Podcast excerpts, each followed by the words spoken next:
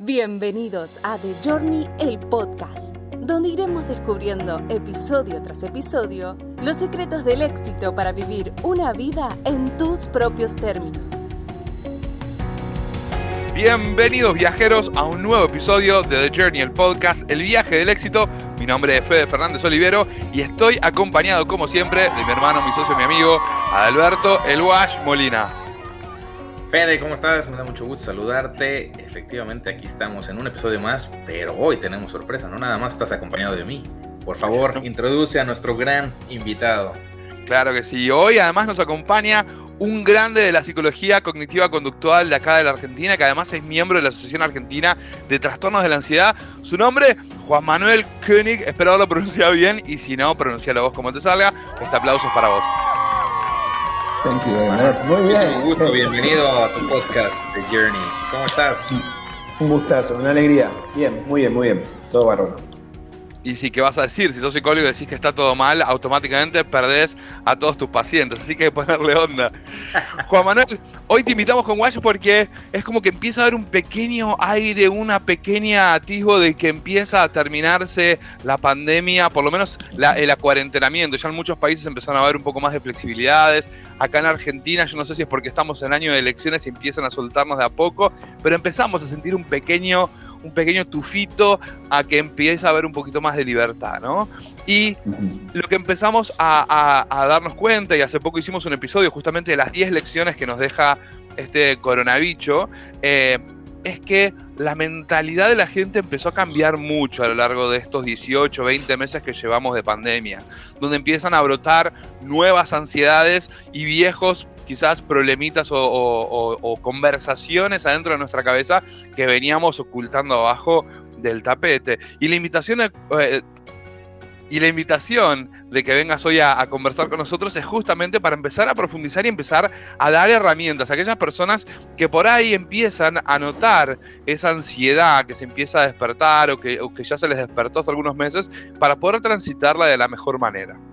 Sobre todo, bueno, sí, como bien decíamos hace un momento, eh, esto tal vez se empieza a, transformar en el, lo que realmente creo que es el nuevo normal a nivel mundial y global y efectivamente el, cúmulo de emociones que ha sucedido en el último año y medio han sido de todo tipo. Y hoy día con lo que nos has podido platicar y conocemos de ti y tus pacientes y cómo has podido enfrentar esta nueva situación ante todos ellos, pues justo ver en dónde nos encontramos y cómo se transformó desde que comenzó la pandemia hace ya casi año y medio. ¿Cómo viste tú todo este cambio emocional, cognitivo eh, en cada uno de ellos y cómo lo has podido ir eh, tratando? Y ahora, hoy día, ¿cuáles serían los, mejores consejos para llevarlo? Bien. Eh, a ver, con respecto a esto que decía Fede, justo ayer hablaba con una este, paciente que, que hoy me suspendía la sesión porque está en Nueva Zelanda y allá han instalado una, cuarentena estrictísima en Australia y en Nueva Zelanda por, creo que eran dos casos que habían aparecido en Sydney y, un par que habían aparecido en Auckland. Y nada, una cuarentena estricta, ¿no? Y, que ya van varios días. así que seguramente vamos a ir también atravesando en estos distintos ciclos, ¿no? Donde de vuelta hay más restricciones y no. Lo primero que me parece importante es esto de entender que la libertad es algo que tal vez todos aprendimos a, valorar más, ¿no? En este, sobre todo los que vivíamos en países donde la libertad era algo más o menos que dábamos por sentado. Calculo que, no sé, nuestros oyentes este, en Cuba o en algunos otros países, desgraciadamente, ya entienden que la libertad es un bien valioso que se, que se puede perder, pero nosotros lo dábamos medio por sentado. Y esto que de repente los gobiernos te digan qué hacer y qué no hacer, a quién ver, a qué no ver, qué celebrar, cómo celebrar, a mí personalmente me, reveló mucho, me enojó mucho, ¿no? Eh, y decidí desde el primer momento no perder nunca esa sensación de libertad, ¿no? Digo, que no me la iban a robar con medidas que en un principio todos acompañábamos y nos parecían lógicas y después, bueno, muchos dejamos de verlas tan lógicas y, de acompañarlas y otros las siguen viendo lógicas y demás. Yo tengo todavía pacientes que siguen con esto de lavarse compulsivamente las manos, desinfectar, sacarse el calzado, todas cosas que ya empíricamente está demostrado que no sirven para nada, en cuanto al COVID por lo menos, y sin embargo siguen con estas cuestiones ya medio de, de ideación este, obsesiva, a mi gusto. Como un de, sí, se ha transformado para muchos en, digamos, la estructura, vieron, que, tenemos nosotros, toma información de lo que va sucediendo alrededor. Y bueno, si vemos muchos eh, noticias de que aparecieron luces extrañas a la noche, a mucha gente se le activará esto de que lo van a secuestrar los extraterrestres. Bueno, nada, lo que estamos escuchando y viendo ahora todo el tiempo tiene que ver con cuestiones relacionadas con el COVID y a mucha gente se le ha activado esa estructura medio obsesiva eh, con respecto eh, a cuestiones relacionadas con el cuidado, supuesto cuidado de la salud, que, que es lo contrario en realidad, ¿no? porque terminamos enfermando más por, entre comillas, querer cuidarnos. Entonces, nada, eso hay que estar muy atentos. Por eso digo, primero, a mí la primera lección que creo que me ha dejado todo, esta, todo este episodio, que esperemos vaya terminando, eh, es, la importancia de cuidar, defender y luchar, ¿no? Digo, todo lo activamente que uno pueda por la libertad. El que no está. Hay una frase de Reagan que a mí me encanta que dice que siempre la libertad está solo a una generación de ser perdida. Y, creo que, realmente lo, experimentamos un poquito. Y bueno, creo que está bueno activar ese, valor, ¿no? Digo, y la libertad también, sobre todo, nace por casa, nace por la propia cabeza, por el propio corazón y la propia cabeza. O sea, nuestra mente es, puede ser el, verdugo más tremendo, ¿no? El, carcelero más, más tremendo eh, cuando no logramos liderar adecuadamente el pensamiento y liderar adecuadamente la vida emocional. Creo que, que también ese desafío.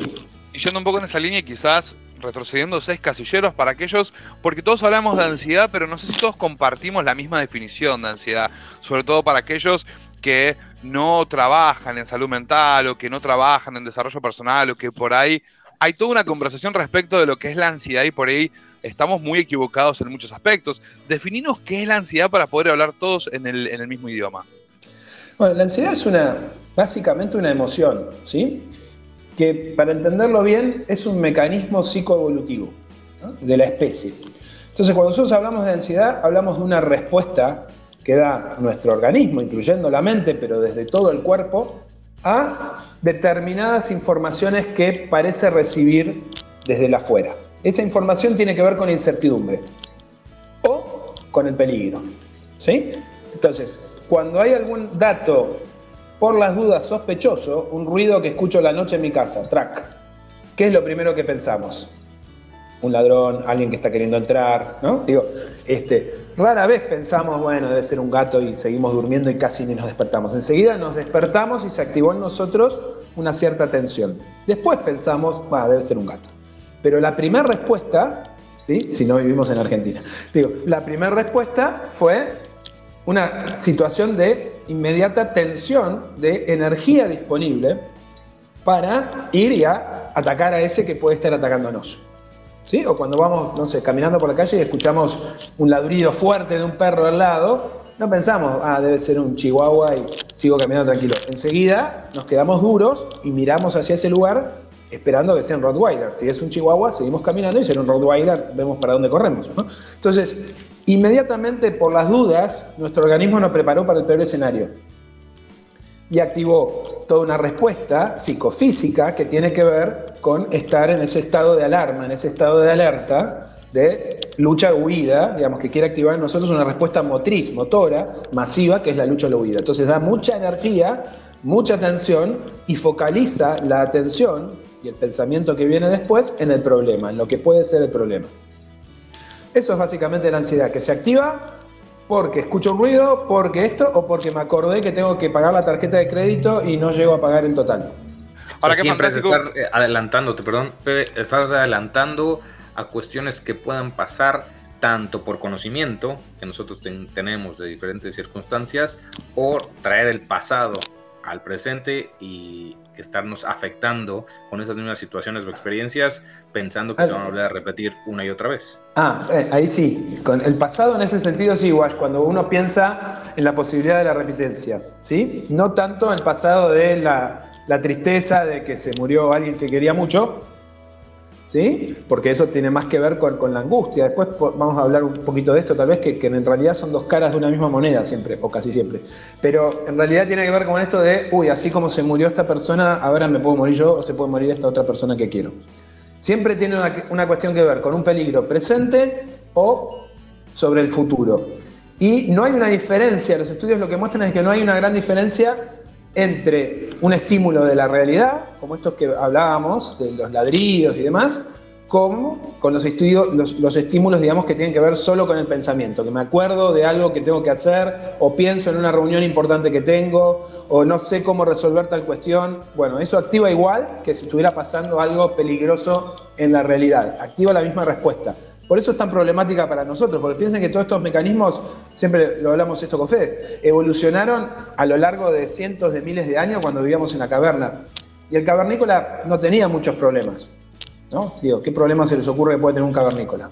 Vida o muerte. Los problemas que puedes tener dependían de la vida o la muerte, que te venga a comer un tigre diente de sable o que te ataque la tribu de al lado bueno, o más bien, como lo estás diciendo, lo estoy tratando de digerir, es que más allá de, evidentemente, tener mayores situaciones, también es porque hoy día el ser humano tiene mayor información, mayor conocimientos, y todo esto acumulado te provocan estar pensando una y otra y otra y otra vez en 20.000 cosas a la vez de supuestos que podrían suceder sin tener ninguna certeza de que eso vaya a ser tal cual.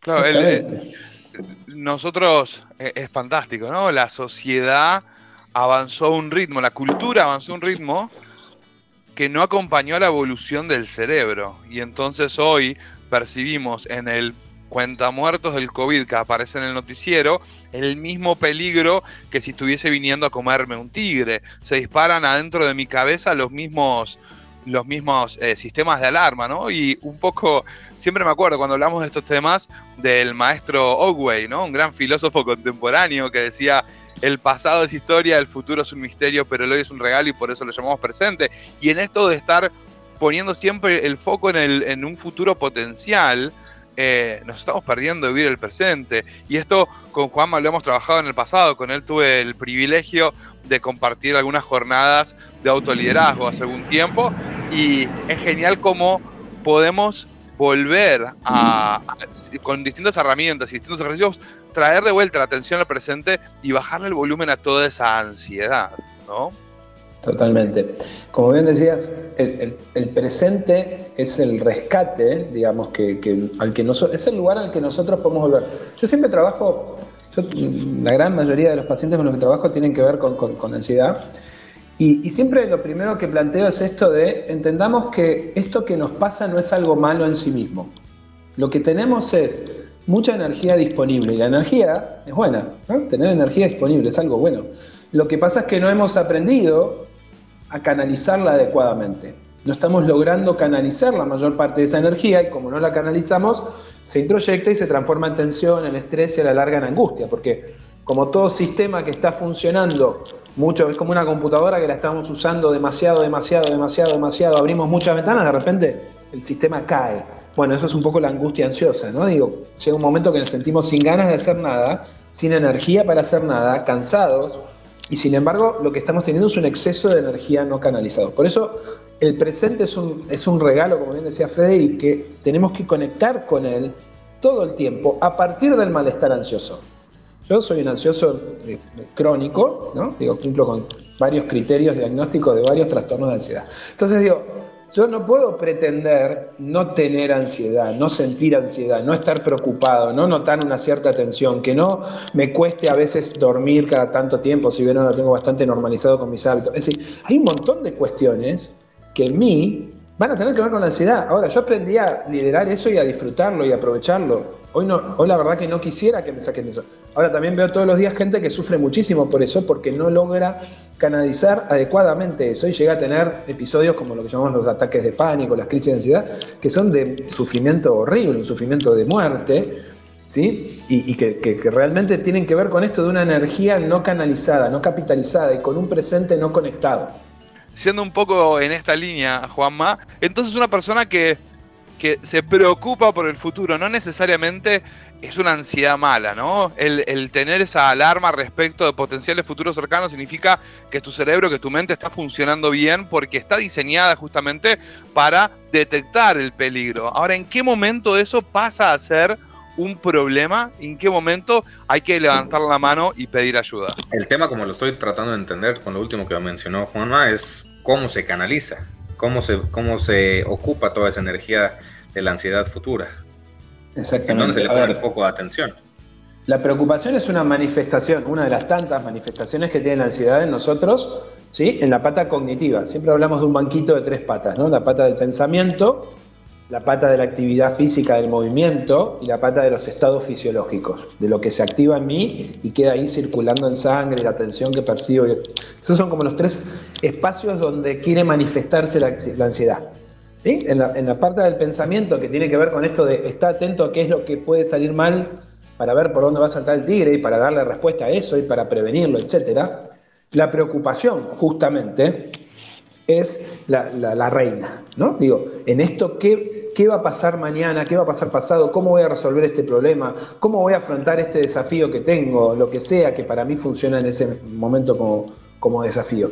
Y el gran, y el gran digamos, eh, entrenamiento que hacemos nosotros tiene que ver con esto de, por lo menos los que trabajamos en esta línea, ¿no? Digo, tiene que ver con esto de no darle tanta bolilla justamente a lo que la mente en ese momento está poniendo el foco, sino decir, ok, ese es el problema, ahí está, a ver qué otras cosas tengo para percibir. Salir de esa caja que, que nos mete en la ansiedad, de estar focalizados en el problema y decir, a ver qué puedo disfrutar ahora. Supongamos que yo estoy muy nervioso por cómo estoy hablando, digo, no sé si me entienden, si no les gusta, si, la gente, le, bueno, se está aburriendo, Federico, Guas, no sé, bueno. Entonces, yo esos pensamientos los noto y puedo estar tenso por eso y preocupado por eso a la vez, ¿sí? O pensar qué voy a decir después, o si me va a alcanzar el tiempo, lo que sea, y a la vez puedo decir qué rica que está el agua fresca. ¿Sí? Y puedo, como usamos como recurso la respiración, respirar y decir, conectar con esa sensación de bienestar que percibo al respirar. Mientras sigo hablando, ven que hablo más despacio de paso, porque estaba queriendo decir un montón de cosas y ahora respiro un segundo y eso desactiva la respuesta ansiosa y me permite disfrutar de hablar tranquilo como una persona casi normal. ¿Sí? Que me dura un ratito, en un minuto voy a estar hablando de vuelta como hablo siempre, apurado. Pero esto tiene que ver con decir, a ver, a mí este mecanismo me recuerda, es como que tenga alguien que me está tocando todo el tiempo en el, en, el hombro y me dice, Juan, disfruta, disfruta, disfruta, disfruta, saboreá. La famosa vocecita interna. Sí, porque yo noto el malestar y puedo o enroscarme en el malestar, que eso sería nuestro diseño de especie. Seguí pensando hasta resolverlo, seguí haciendo cosas hasta que, seguí hablando hasta que, bueno, te entiendan lo que sea. O puedo decir, apa, tensión, disfrute, presencia, saboreo mientras sigo después respondiendo. No es que, oh, no, bueno, ahora me voy a meditar una semana cada vez que tengo un pensamiento ansioso, porque no podríamos, porque tenemos miles de pensamientos ansiosos por día. ¿sí? Pero es, una, es como un liderazgo permanente que uno va haciendo, en eso consta el entrenamiento, después cada vez con más herramientas. Pero todo el tiempo yo voy notando la tensión y en lugar de enojarme, otra vez me preocupé, si yo decidí estar en paz, o peor, estoy en la playa y me preocupo, me enoja a veces la preocupación y digo, no, normalizo que sí, ok, mi mente ansiosa va a estar funcionando y sobre todo en periodos donde hay disparadores a veces tan intensos como esto de tener información de muertes todo el tiempo por, por todos lados, donde nos sacan de una normalidad para ponernos en otra y después nos vuelven a sacar de esa normalidad. ¿Cuánta gente conocemos que no quiere volver a las cosas presenciales, que le da ansiedad volver a subirse un colectivo, un tren, este, a manejar todo esto porque ya se acostumbró a estar entre sus cuatro paredes cómodo y armó una nueva normalidad que que ahora le cuesta volver a salir de ahí. Entonces, estamos en periodos donde estos disparadores externos son tal vez más intensos y fuertes que en otros. Las crisis económicas, las crisis globales, los problemas. Bueno, genial. Ahora, la culpa no es del exterior, la culpa, entre comillas, es de ese mecanismo que está funcionando en nosotros hiperactivadamente. Entonces, el desafío es dejar de renegar con el exterior. Oh, ¿cómo puede ser que hagan esto? ¿Cómo puede ser que hagan aquello? Y conectar con lo que puedo disfrutar hoy en este contexto, en esta situación de mi vida. Es mucho. Si estoy vivo, estoy comiendo y puedo estar hablando en una computadora y tener internet, ya tengo mucho para disfrutar seguramente. Bueno, saborearlo, estar ahí. Eso no quiere decir que niego los problemas, sino que estoy acá y desde ahí miro los problemas en lugar de estar en el problema y desde ahí mirar todo lo otro. Bueno, sí, no importa. Lo que importa es resolver el problema. Y eso es decisión ejercicio. Definitivamente todo parte a raíz de vivir mucho más sin conciencia y después pues no ser tan duros con nosotros mismos, entender qué es lo que está pasando, regresar al famoso presente, que es lo que estamos diciendo, que es el, regalo que podemos todos tener y disfrutar y entender cómo cómo está pasando las cosas en nuestra mente y simplemente procesarlo, enfrentarlo de una manera natural y fluir. Y tomando esto como en cuenta, a raíz del último año y medio, ¿qué tanto cambió la tendencia o la constante de ansiedad de tus pacientes y cómo has ido sugiriéndoles eh, de la manera más práctica en su día a día, en el momento, momento que la mente va y viene, va y viene, para poderlo canalizar o procesar después de todo este nuevo proceso personal y mundial en el que todos nos encontramos. Yo he visto muchos procesos, estadísticamente hablando, digamos, el, índice de, malestar, bueno, se dice que la nueva pandemia tiene que ver con la salud mental, ¿no? Digo, a raíz de, todas las medidas que se tomaron, y en esto a mí me gusta siempre aclarar esto, ¿no? A veces decimos, no, la pandemia, no, a ver, con las restricciones que hicieron los gobiernos, con las barbaridades que hicieron los gobiernos, muchos gobiernos y demás, ¿no? Digo, no era culpa del virus, este, sino de, lo que se hizo después, el problema de la salud mental y de cómo se fue llevando y cómo se lo sigue llevando esto. Pero en definitiva, a nivel mundial lo que vemos es un nivel, un incremento masivo del malestar ansioso, masivo de trastornos asociados a ello, ¿sí? de distintos tipos de trastornos, de depresiones y demás. Digo, pero más allá de esto, eh, yo, personalmente he, podido ver y acompañar, y esto calculo que ustedes que están también en, el mundo del desarrollo personal lo han visto, un montón de procesos hermosos de, despertar, ¿no? De, tomar conciencia de que eso que, esos, esos eh, eh, vidas adormecidas, ¿no? Que uno a veces acompañado y demás, y aspectos adormecidos de la propia vida, que uno dice, pará, ¿y esto que venía haciendo así? ¿Por qué lo sigo haciendo así? Y, todo cambio fuerte, como cuando uno emigra, como cuando te echan de un trabajo, como cuando ocurren estas cosas que te cambian la rutina rotundamente, son momentos de, que pueden ser un momento o, muy, muy tremendo, seguro, pero a la vez un momento de, mucha, de mucho despertar. Mucho aprendizaje. De mucho aprendizaje. ¿no? la conclusión, tú dirías, el marcador final hasta el día de hoy ha sido más positivo el cómo la gente ha podido canalizar todo lo sucedido? ¿Tomó mayor ventaja? O, no, me animaría a hacer una, afirmación global. Yo digo, acá lo que sí puedo decir es, de los que veo yo, muchos sí, la verdad que sí. Y, gente que ha perdido empresas, que se han fundido porque no los han dejado trabajar durante tres meses, eran empresas que, que no tenían espalda para aguantar más, porque gente que ha tenido que cambiar de negocio o la forma en que llevaba adelante su negocio de manera rotunda y adaptarse a un montón de cosas eh, que, no tenía intenciones de hacer. Y bueno, tío, eh, y la verdad que, yo creo que como todo desafío, cuando lo hemos podido capitalizar, y a mí una, un término que me encanta que es la ferocidad, ¿no? Digo que eh, hay, todo un, libro que, habla de entrenar el hábito de la, ferocidad, que quiere decir esto, decir, bueno, empezar a mostrarle los dientes a estas dificultades que aparecieron, que se generaron, a estas cosas injustas. Frente a eso podemos enojarnos y quejarnos y meternos para adentro, que es la posición que, normalmente tenemos, por eso es tan común, o entrenar una posición donde eso como primera respuesta ocurre, pero yo instantáneamente muestro los dientes y voy hacia ese peligro. Siempre cuando hablamos de ansiedad, como cuando hablamos de miedo, como cuando hablamos de, primera, de, cualquier primera emoción incómoda, el desafío es no renegar con que aparece, quedarme ahí y después hacer sistemática y gradualmente lo contrario a lo que la emoción me quiere hacer hacer o dejar de hacer. Ir hacia donde el miedo me dice que no vaya. Esa es, digamos, a la larga la forma de resolver el problema y de capitalizar esa energía. Si me dice no lo hagas hoy, tener la reunión mañana, no, voy a tratar de tenerla hoy. Y vamos a, disfrutar de esto, de sentir ese malestar. No negociar con atravesándolo. ¿Cómo? No permitir, negociar con nuestra mente. Y que claro, si no parece la con esa vocecita te dice O ser negociadores duros. O ser negociadores bien duros. Juanma, un poco definimos qué es la ansiedad, no quiero robarte más tiempo porque sé que sos un tipo muy, muy ocupado. Sí queremos tenerte para una segunda parte donde nos podemos meter ya de lleno en algunas herramientas para trabajar esta ansiedad o incluso para disfrutar más del presente, porque creo que como bien decías antes, esta pandemia, esta situación, este nuevo normal, como dice Wash, nos permite a muchos también frenar la pelota y repensar hacia dónde queremos ir y en quién tenemos que transformarnos para ir a ese nuevo adelante. Y este frenar la pelota nos permite también el definir cuáles van a ser esos hábitos que vamos a empezar a adquirir para transformarnos en este ser. Te tengo tres preguntitas que tienen que ser ping-pong. La primera es dónde te puede encontrar la gente y quiera seguirte que quiera estar en contacto con vos.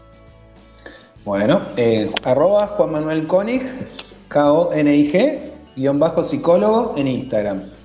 Eh, o en LinkedIn también, Juan Manuel Koenig, o bueno, en Facebook también. Vamos a dejar eh, todos los links en, la descripción del podcast. Muchas gracias. Y si no, www.globaljmk.com. jmk.com, globaljmk.com. Espectacular. Segunda pregunta, ¿un libro para recomendar? Un libro para recomendar, El arte de no amargarse la vida de Rafael Santandreu. Perfecto. Ese es muy bueno para trabajar ansiedad. ¿Y qué libro estás leyendo actualmente? Ahora estoy leyendo, releyendo Los Siete Hábitos. Este, ya creo que por cuarta vez. Eh, pero bueno, yo doy clases y justo estaba hablando de ese libro con mis alumnos, que siempre se los enchufo, pobrecitos, y estaba releyendo algunas partes eh, para, para ir finito en la clase. Súper, espectacular. Juama, todas las personas que quieran estar en contacto con él, entonces los links te los dejamos acá abajo en las notas del podcast, en la descripción del podcast.